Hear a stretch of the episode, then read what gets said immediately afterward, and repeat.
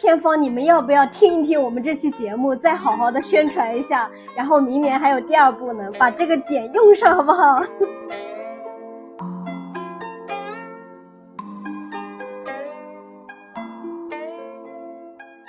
？Hello，Hello，我是小镯子，俺也一样，这个节目又来了。Hello，大家好，我是菲米。哎，这是我们第二次录这期节目了。上一次高高兴兴的录完，然后发现完了，我的设备有问题。这不，我们俩只能又重新录制了。而且，就是我到现在也没有搞明白，就是为什么我的那个音频它是有时长，但是没有声音的，真的是完全没有想明白。是的，就那天你发给我的时候，然后我在想，嗯，时长是有的，然后。我就开始剪辑了嘛，然后在那个音轨上发现，嗯，你的那条声线啊就很平稳，就没有起伏的，想啊，这一定是没有把声声音采集进来，然后我就发给你，然后你就说，天呐，这怎么回事？是的，然后我在那边搜了半天都没有发现别人有这种类似的问题，所以我是不是遇上了一个什么很少触被触发的 bug？对，你就探索出了一个潜藏的 bug，但是我们两个这个 bug 其实是没有解决解决掉的。然后那个刚刚飞米跟跟我说，他现在录节目，然后是一边还为了就是防止这个 bug 出现，然后他还买了个录音笔，然后打算就是两个设备一起用，这样可能保证就是。没有问题，哎，我在想，可能我们生活和工作中常常就会遇到这种你莫名其妙的 bug，我们没有办法解决这些 bug 的时候，就只能用一个所谓的就是有个 Plan B，然后只能就是加一重保护，然后让自己的这个工作和生活步入正轨。哎，真有点这个意思。是的，是的，感觉就是这样。对。嗯，因为我和那个菲米录节目嘛，我们是想说录的时候不要就是单纯的录，我们两个还挺爱聊天的，就是在录之前聊两句，录之后要聊两句，所以我们这个节目在录的时候多半都会选择那个周末录。那上次那个节目失败了嘛，那这次轮到下一个周末录节目，这一下我们本来十月份要奉献的这期节目就 推到十一月了，所以大家见谅啊。啊，是的，不。其实强迫症本人真的很难受，然后说好的月更节目，结果十月份就没有如约去更新，啊，卓子我真的很对不起你，也对不起安也一样。嗯，没事。不过我感觉这个十月啊，就可能是因为有个国庆长假的存在，然后整个月就过得超级快。是的，我就觉得，但凡碰到长假那个月啊，就感觉日子过得很快，因为可能剩下的工作就要在压缩的那些工作里面，压缩的那个时间里要完成嘛，所以就觉得人就超级忙，然后人一旦忙起来，日子就过得超级快。就我的感觉是，看起来每天都像前一天那种复制粘贴，但是一个月过完却有一种，诶，哎，这个和月初相比，好像我有进步啊，就是这种感觉。哎，这个形容真的很好，哎。就我有一种感觉，是很多人和事情，然后我们可能都要像这样站在一条长长的时间线上去看。就我今天看昨天，它是没有什么太大的进步，但是我在月底，然后看月初，哎，我确实感觉有一点不一样了。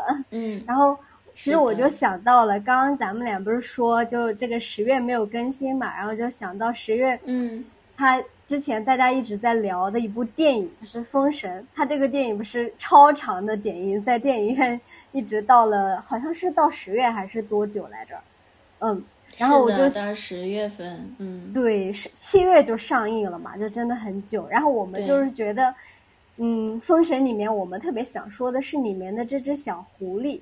我和镯子都觉得这只狐狸它就是也是很有进步的狐狸，相比较之前的一些影视剧的狐狸精，感觉很不一样。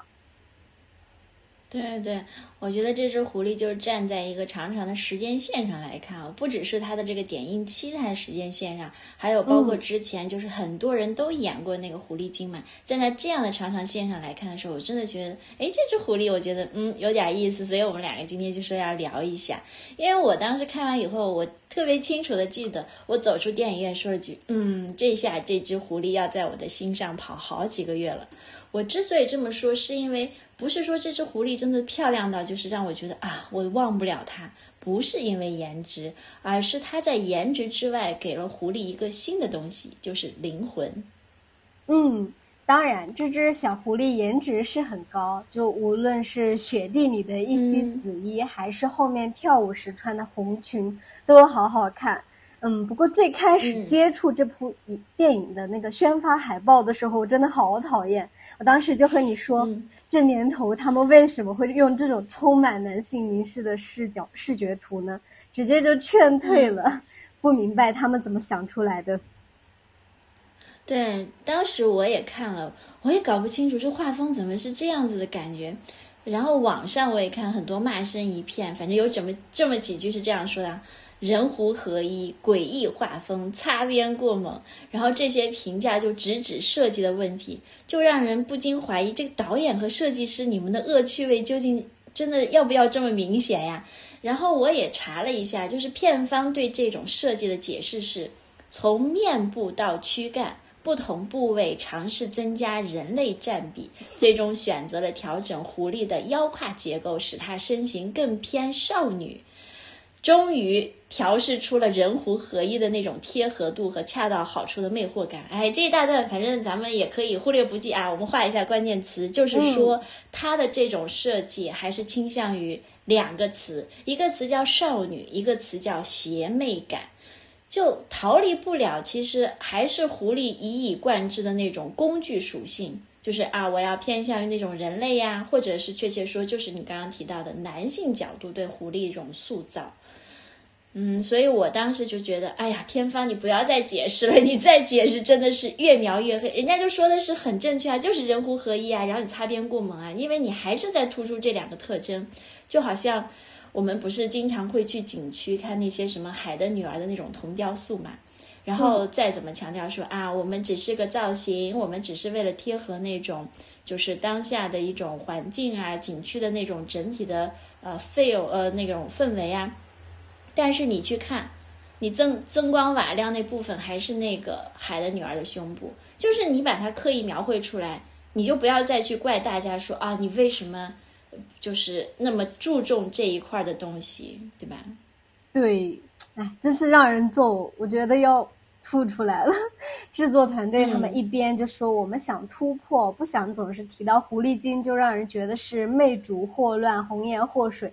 但是还要拿这种少女感、邪魅感去做卖点，对，所以我跟那个菲米就觉得啊，这个宣发真的是好失败的。嗯，但是我们也不可能说是因为宣发不好我们就不去看。然后后来呢，我就想说啊，大不了我就备好几包纸巾，吐着吐着也许就习惯了。然后我就想说我去看一下。幸亏啊，幸亏真的是去看了一下，要不然我估计今天的节目就没有了，就没有这种所谓的哎，这个狐狸还真的有点不一样的感觉了。但是我去看电影之后，我真的是更加的觉得宣发失败了，因为他们电影其实里面的那种表现是我觉得很进步啊，他完全没有说把狐狸就是去描述出那种在魅惑，就是。这里面的小狐狸，就是大家不是说它是纣王的哈基米嘛，就是很可爱、很天真，就是很像动物的那种。然后纣王看他的时候，也没有什么色情的凝视，就是他在那边爬来爬去，然后纣王就是很淡定啊，一点都不像以前的那种电视剧里面纣王就很傻、很憨、很色，然后就是一副色眯眯的老男人的样子。然后他就真的没有。然后我和卓子就觉得。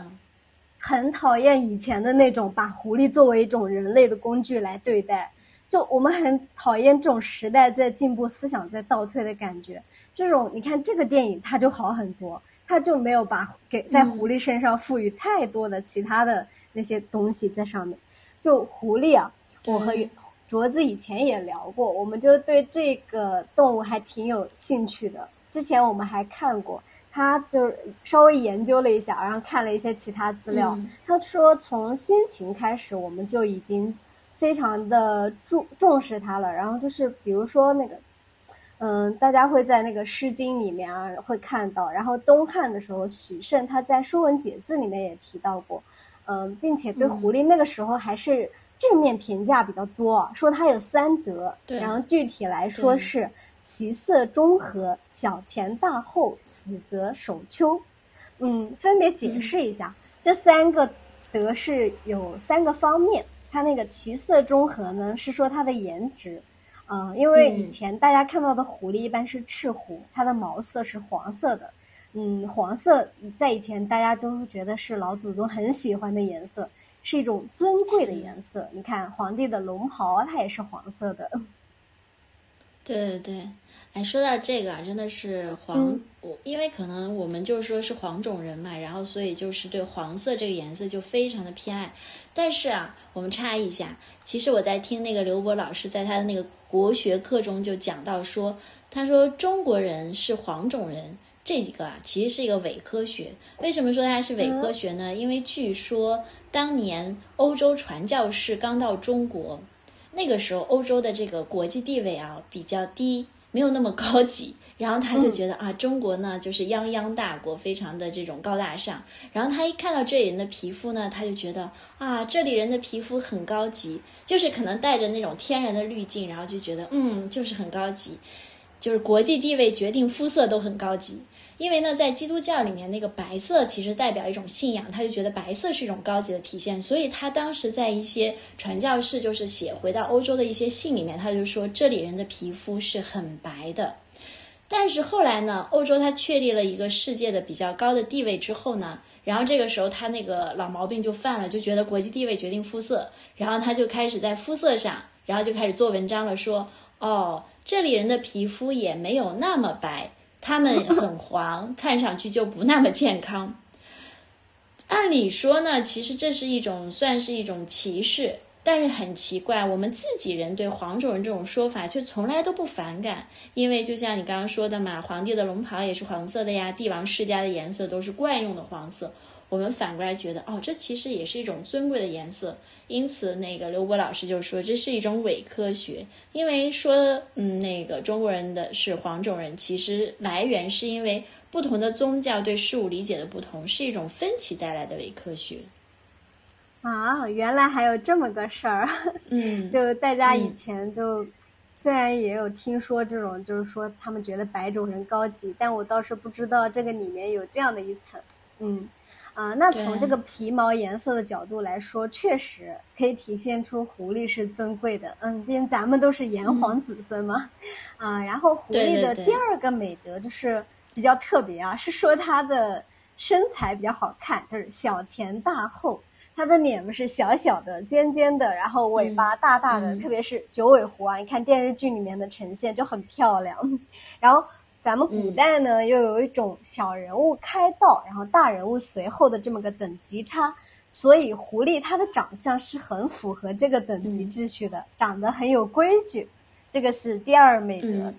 哎，对了，镯子，你知道吗？这个小前大后，它还能和月亮挂钩，就是他们会说月缺是小钱，然后月满是大后。嗯，所以我就觉得这一点啊，你跟我说的时候，我觉得哎。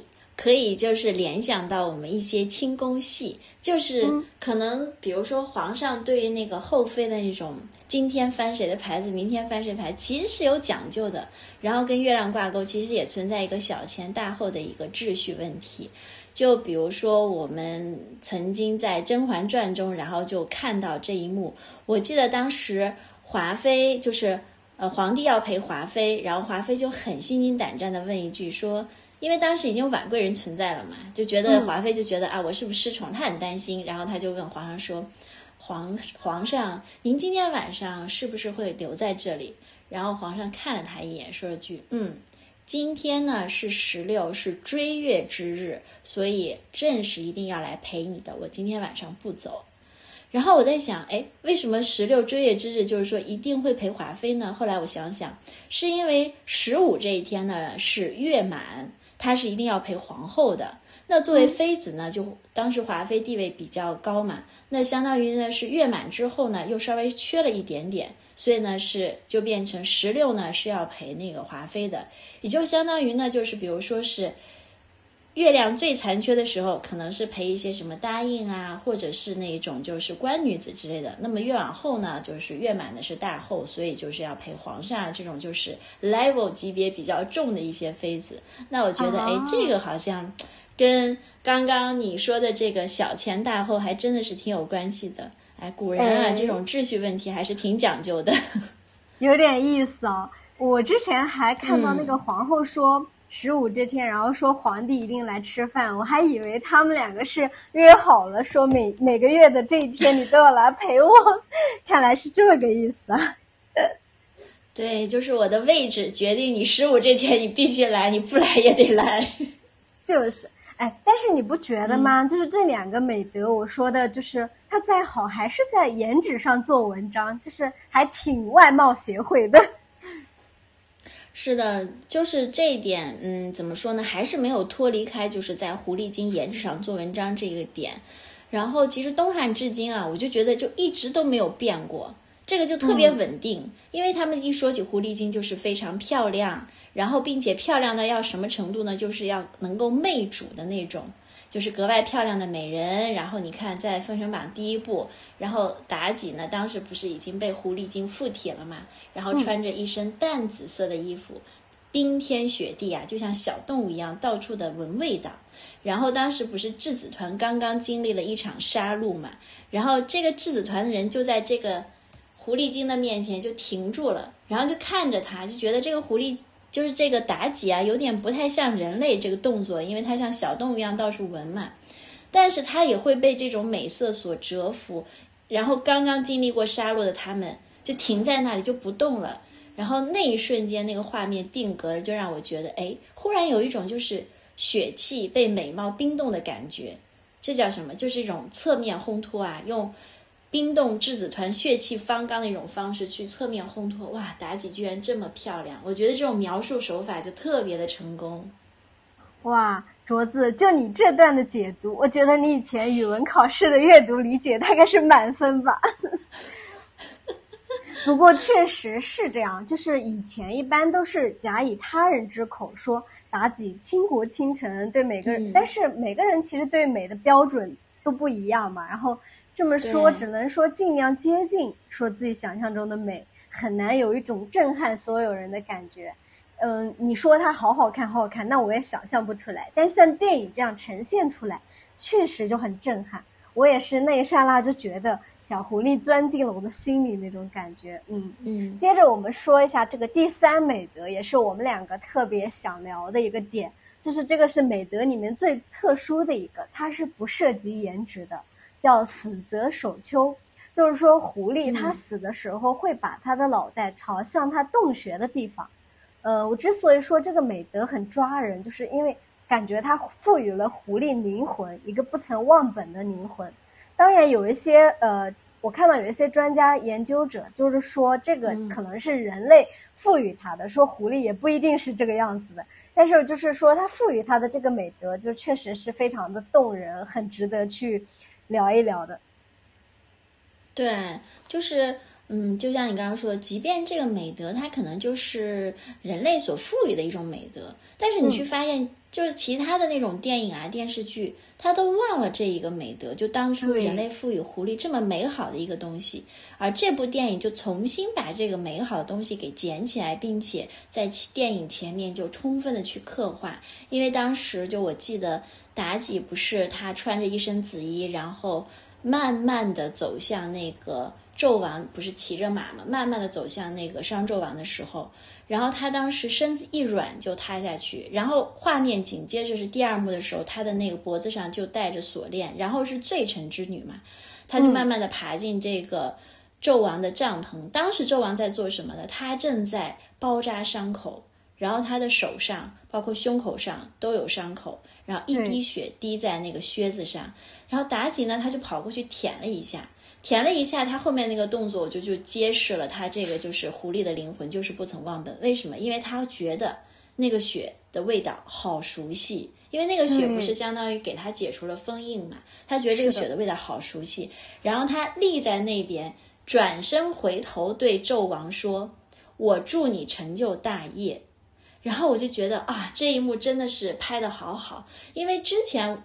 我觉得弹幕上很多就比较分析的比较浅显嘛，他说哦，这就是为了说他们两个就合作啦，然后不是勾引的，然后是一种强加的解释。就是硬凹的，就感觉好像狐狸跟人一样，就是啊，我要跟这个大王合作，我没有勾引他。但是后来。我再仔细看了一下，我觉得其实不是那样。他一个回眸，我觉得那就是一种叫做死则守秋，尤其是这个呃感觉，就是这个不曾忘本的灵魂一直延续到哪里呢？就是最后他看到纣王不是死了嘛，然后他就逼出自己的灵丹要去救纣王，那种仰天凄美哀嚎的样子，我瞬间就觉得啊，这个灵魂之线真的是贯穿始终，从一而终。纣王就是他要守的那个狐丘，他面向纣王，无论是他生的样子，还是纣王快死的样子，那都是他一个不能忘本的一个，就是他的灵魂所在地吧。所以我觉得，嗯，就是这种灵魂立在那里，有一种把以前的狐狸的美德重新捡起来，是我们觉得这个电影比较进步的地方。我当时就有点想哭的感觉，觉得啊，这个小狐狸好好好乖呀。好，从一而终啊！啊，你说为什么？为什么片方没有从来没有哪个把这个死则守丘这个东西拿出来去宣传宣传它的呢？这个明明是它非常不一样的点，对吧？而且就是说，对。别人会评价说这个小狐狸，然后就看起来很不正常、很异常，不像人类什么的。但是它其实你在塑造的就是它是狐狸本身。然后像这种死则守丘，这刚刚你描述的这一段真的很好呀。宣发真的是，我觉得他们不懂，没有文化。又一次证明了宣发是失败的，他该抓住的宣发点不不宣发，他还在那边不停的说啊，那然是漂亮的，然后说什么那然有少女感，那然有小狐狸样子，哎呀，狐狸精当然要有小狐狸的样子，然后我觉得他就是抓不住这个重点，就是抓不住这种人们很向往的那种美好，他还在那边不停的去宣发一种外在的东西，啊，我就觉得真的受不了，所以宣发真的真的很失败。就是再一次骂一下，而且其实你看，我们说这个死则守球，就是说这种东西它是情感深度很高的。像我们以前有一部电视剧啊，就《三生三世十里桃花》，它也是讲那个狐狸的故事嘛，就杨幂演的那个。对。它那个剧当时非常的热，然后当然不仅仅是说它的剧情啊，这种爱情吸引人，然后我觉得它里面有一点也很好，就是说这个白。白浅，然后嗯，不是他当时应该叫司音吧？他对他的师傅墨渊，对墨渊，然后就是为了大众牺牲了自己之后，他作为一只九尾狐，他就挖自己的心头血，然后为师傅为了七万年，然后去守守维护住他这个仙体。其实这也就是一种我们刚刚说的守狐丘的选择，因为墨师傅墨渊为他经受了天雷劫，然后可以说没有墨渊就没有司音。你看，我们都会觉得。白浅这样对墨渊，他特别美好，特别感人。然后这里就是他剧情很吸引人的一个点。然后到，但是很奇怪啊，到《封神》这个电影的时候，妲己这样去回报纣王的时候，然后大家就会骂他，骂他骂他是害人的狐狸精。所以就我觉得不能这样。我们赞赏《封神》这部电影，就是因为它给了这只小狐狸灵魂，再现了狐狸这个不忘本的品质。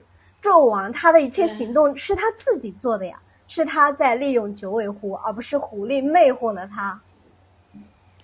因为我们现在很多时候对一些事情的评价，你觉不觉就很奇怪，在于啊，这个女人爱上了个好男人，她的爱情就非常的好；啊，这个女人爱上了个不好男人，这个爱情都变得很糟糕。然后我觉得你不能因为说啊，这个司音那个墨渊是一个好的上神，然后呢就觉得啊，司音这个做法是。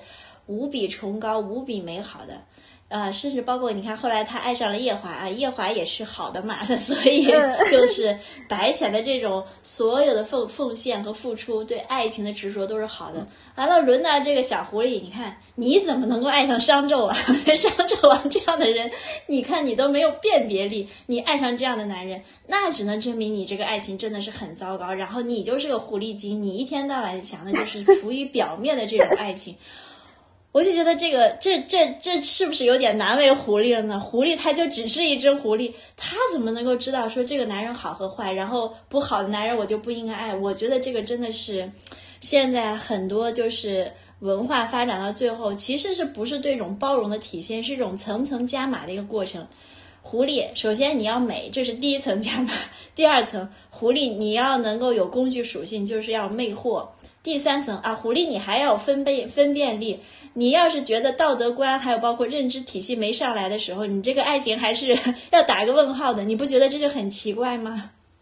是的，就基本上在东汉之后啊，就是我们的作品里面，慢慢的就会把它聚焦在颜值上，舍掉了守丘这个美德。哦，然后甚至因为狐狸的气味就是有点骚味的那种，然后就把这两者结合起来，彻底把狐狸推上了一个口水的集中地，就说它品行不端，魅惑成灾。嗯，但是说起来很好玩，就是我们现在喜欢骂女性是嗯嗯哪个是狐狸精之类的，但是第一位狐狸精竟然是个男性。就《诗经·国风》里面有一篇啊，是这样写的。它还挺长的，然后我们这里就先简单的说第一句吧。他说：“南山崔崔，雄狐荽荽，鲁道有荡，其子犹归。既曰归止，何又怀止？”翻译一下就是说，这个它是描述了一个熊狐狸啊，在这里骚骚气气的样子。然后，呃，后面下一句又说到鲁国的大路坦荡荡的，齐国的姑娘要嫁人。然后再做了一个评价，说结婚了就是人家的人，闹是想着娘家要闹哪样呢？嗯，就是这样说的话，大家可能不理解。我们要读懂这个故事呢，就是要去《左传》里面看一个故事背景。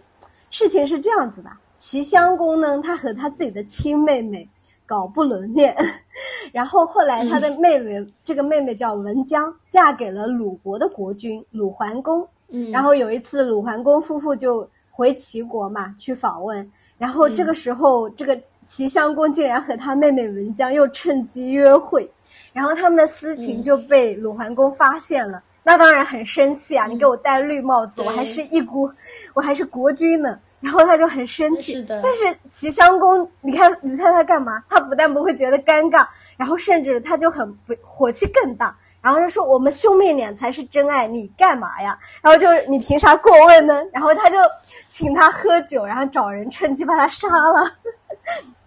你说这事办的，真的很不地道啊！然后齐国的百姓也觉得他们国君国君这样子做真的很不好，所以就写刚刚那个上面的《诗经》不是齐风嘛？齐风就是齐国那边写出来的，然后就是骂他。骂齐襄公是骚狐狸，搞了一个出嫁的女孩，出嫁之后还老是想着回家私通。对，哎，我觉得这个故事还挺搞笑的，就是这个 叫叫什么，自己被戴绿帽子，然后自己还要被被爆怼，说我们兄妹俩是真爱，你凭啥过问？就是，对，但是。我我现在想想，其实，在《诗经》里面写这个故事，真那时候的人，我觉得三观还是挺正的，就不像现在啊，就动不动就是女的有一种护犊子的态度，就觉得啊，苍蝇盯上了我家的这个臭鸡蛋，然后就是摆出一副那个手叉着腰，然后就大有一种，要是你这只苍蝇不来呀，我家的这个鸡蛋就不会臭那个架势。对我当时看到这个故事蛮惊讶的，就是《诗经》里面这首居然不是在骂文姜他不守妇道，而是骂这个齐襄公是骚狐狸。是的，是的，呃，我们刚刚其实聊到这个，就是说我们之前不是说是文化对这个狐狸是一种层层加码的一个过程嘛？然后我们进一步在时间线上啊，然后我们再讨论一下，就是为什么这个。狐狸呢，最后又变成就是说是有种嗯骂人那种，就比如说是这个狐狸，看怎么层层加码。第一说你是狐狸精骚狐狸，第二你看慢慢的又跟女性挂钩，就是还是在演绎一个层层加码的一个过程。那我们接着就聊，就是说这个问题是来了，就刚刚说狐狸啊，你变成骚狐狸了，你看 就真的加了一个骚字。然后现在问题就在于什么时候这个狐狸精就开始跟女性挂钩呢？然后其实啊，我们在晚唐的一个小说中，那个时候还是能够找到很多男狐狸精的影子的，就没有那么快跟女性挂钩。不是说诞生了就跟女性挂钩，没有。在晚唐的时候，你想当时在那个我们刚刚不是说到了嘛，是那个《诗经》的时候，然后到现在在晚唐时候还是有男狐狸精的影子，就像男狐狸精已经贯穿了很多年啊。对哦，我想到你之前给我分享的那个，就是非常的搞笑、很刺激的，因为。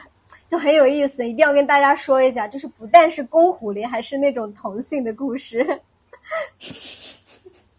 你快跟大家解说一说这个。对，公狐狸的单改剧是吗？对呀、对呀、就很搞笑。我当你当时分享给我，我就把它给其他的朋友看了，然后大家都很惊讶，嗯以前竟然有这种事情。是的，它其实是来自那个《宣誓志》的一篇嗯呃故事。他是这么讲的，是讲的就是一个小公子啊，就长得很漂亮的一个小公子，然后就遇到三只男狐狸精的故事。嗯，是说那个贞元年间，贞元是唐朝了啊。贞元年间，嗯江陵地区呢有一位姓裴的少尹，少尹呢就相当于一个官员吧。膝下有一子，特别好看，长得特漂亮。然后突然之间呢，这个小公子呢就生病了，很多大夫登门一看，哎呀，都没法医治。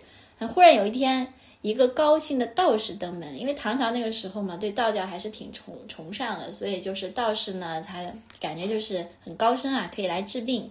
然后这个道士登门说啊，望闻问切之后，然后神秘的说，你家公子被狐妖迷了心性，所以才得病。我且施法数日就好了。话说这个高道士施法之后，这个小公子的病啊，确实好了不少，但是没有好彻底。然后这个时候，这个道士就对这个呃裴少颖，就他爸爸，就小公子的爸爸说：“啊、我还要再来几日，然后你儿子的病就彻底好了。”但是我们最后发现一个问题，就是说这个小公子的病越到后来，感觉就是好的没有那么快，这事儿就有点怪。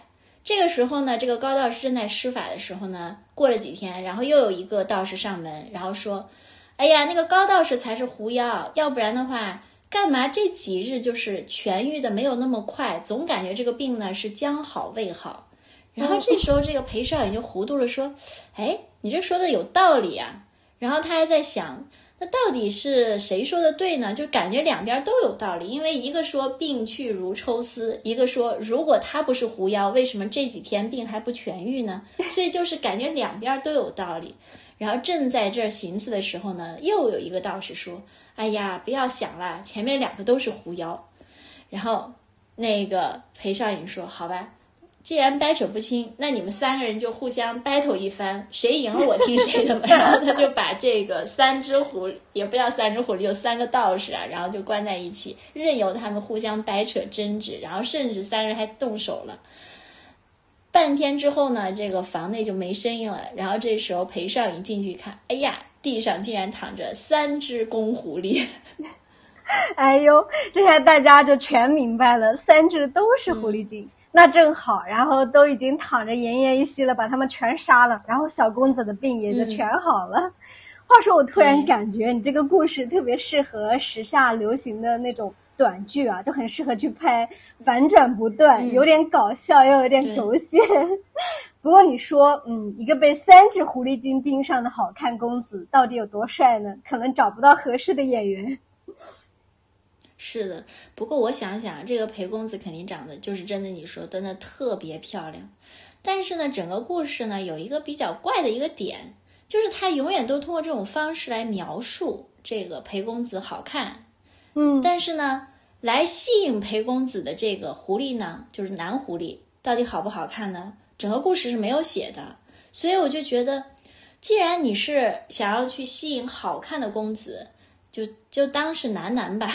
但是你也得长得不差呀。但是他的文字里面是没有描述的，可以说这个整个故事里面，三只男狐狸精的长相都是十分模糊的，只是侧重描写男狐狸精的能力，比如说你看我的治病能力、我的 battle 能力、我的逻辑分析能力，但是丝毫不提他的长相。这个真的是整个故事中比较相当于怪的一个点吧。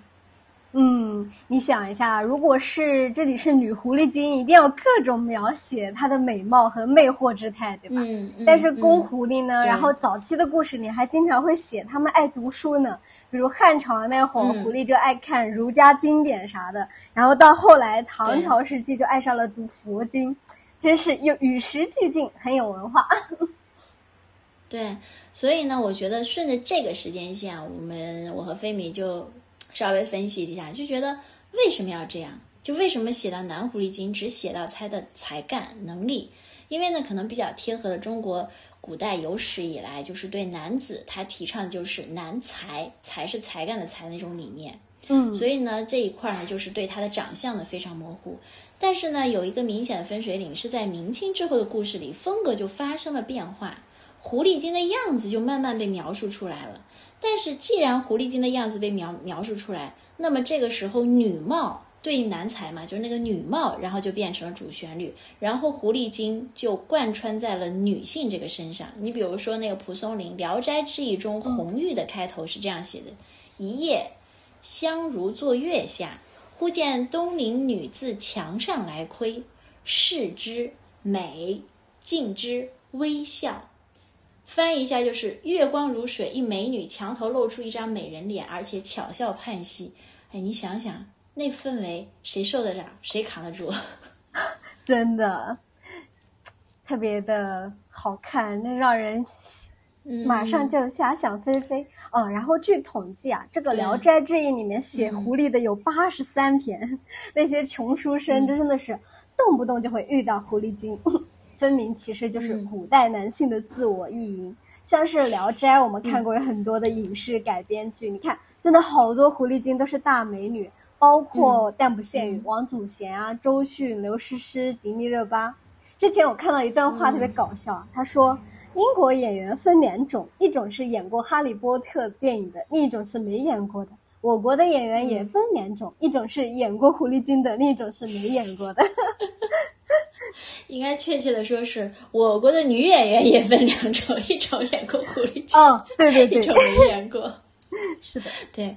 然后你看，这个时候就是层层加码到什么？就是狐狸精不是变成女性了吗？女狐狸精。然后下面你会发现，他又开始加码，加码到什么？就是刚刚聊到《聊斋志异》啊，写狐狸的有八十三篇，但是别忘了，在《聊斋志异》中还有写女鬼的。在很多很多的这种故事里，或者是在穷书生的这个自我意淫对象里面，他很多时候女鬼就是来抢狐狸精饭碗的，那真的是千年的那个互斗啊，看谁抢得过谁。以前你看杨幂啊、刘诗诗早期演过那个《聊斋》剧，哎呀，女鬼也挺漂亮的。是的，都好好看。就说《聊斋志异》吧，它里面写鬼的更多，有一百七十六篇。哦，我觉得人真是很过分啊！他不但这些男性不但在意淫狐狸精，还要意淫女鬼。呃，然后女鬼呢还更不一样，因为女鬼出身高贵，能帮男人改善经济条件。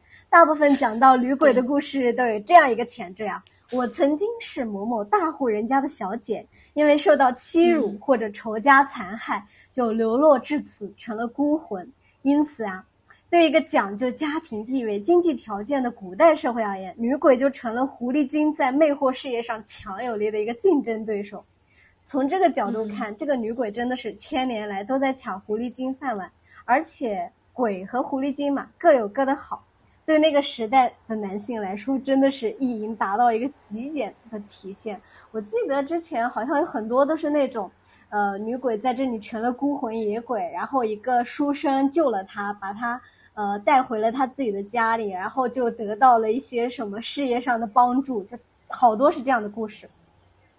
对，是的，嗯，所以我们就会发现，站在这张长长的时间线上，就是狐狸本来它只是一个狐狸，一开始我们说它有三德，对吧？就是呃也。毛发的颜色是黄色的，然后呢，它还有那个就是小前大后，然后死则守丘，三则最后三德啊，最后就变成两德了，然后就层层加码了，变两德啊。我们要突出美貌，然后在美上要增加功用，就是魅惑，然后这个时候呢，就变成狐狸精，就是不论是男狐狸还是女狐狸吧，反正都是魅惑。